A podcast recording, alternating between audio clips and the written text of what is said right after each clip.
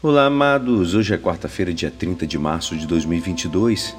Estamos na quarta semana da quaresma e hoje a nossa igreja nos convida a meditar juntos o Evangelho de São João, capítulo 5, versículos 17 a 30.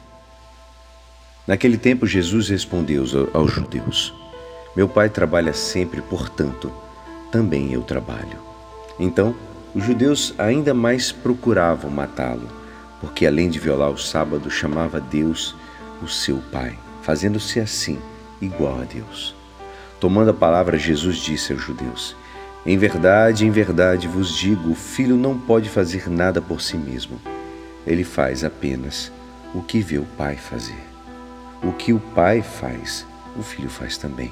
O pai ama o filho e lhe mostra tudo o que ele mesmo faz. E lhe mostrará obras maiores ainda, de modo que ficareis admirados. Assim como o Pai ressuscita os mortos e lhes dá a vida, o Filho também dá a vida a quem ele quer de fato. O Pai não julga ninguém, mas ele deu ao Filho o poder de julgar, para que todos honrem o Filho, assim como honram o Pai. Quem não honra o Filho, também não honra o Pai que o enviou. Em verdade, em verdade vos digo: quem ouve a minha palavra e crê naquele que me enviou, possui a vida eterna. Não será condenado, pois já passou da morte para a vida.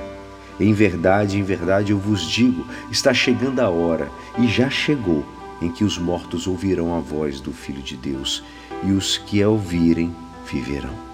Porque assim como o Pai possui a vida em si mesmo, do mesmo modo concedeu o Filho possuir a vida em si mesmo.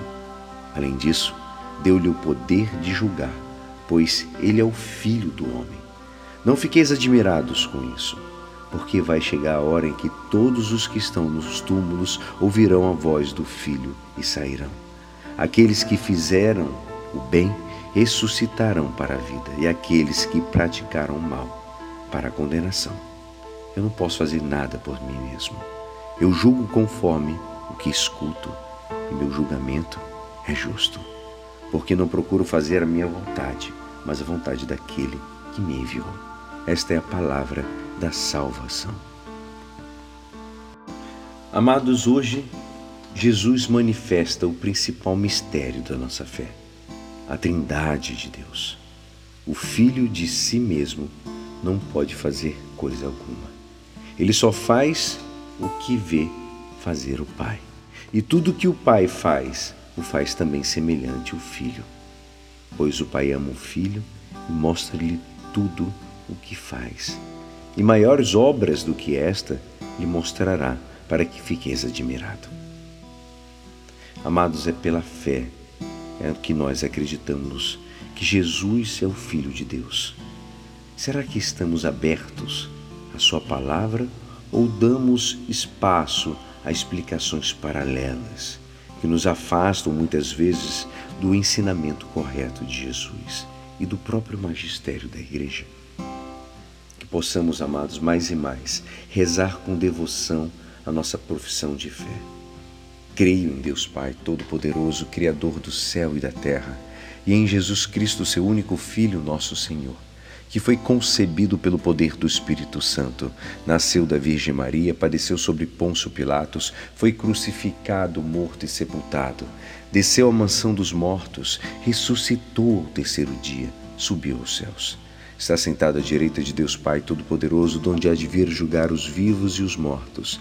Creio no Espírito Santo, na Santa Igreja Católica, na comunhão dos santos, na remissão dos pecados, na ressurreição da carne, na vida eterna. Amém.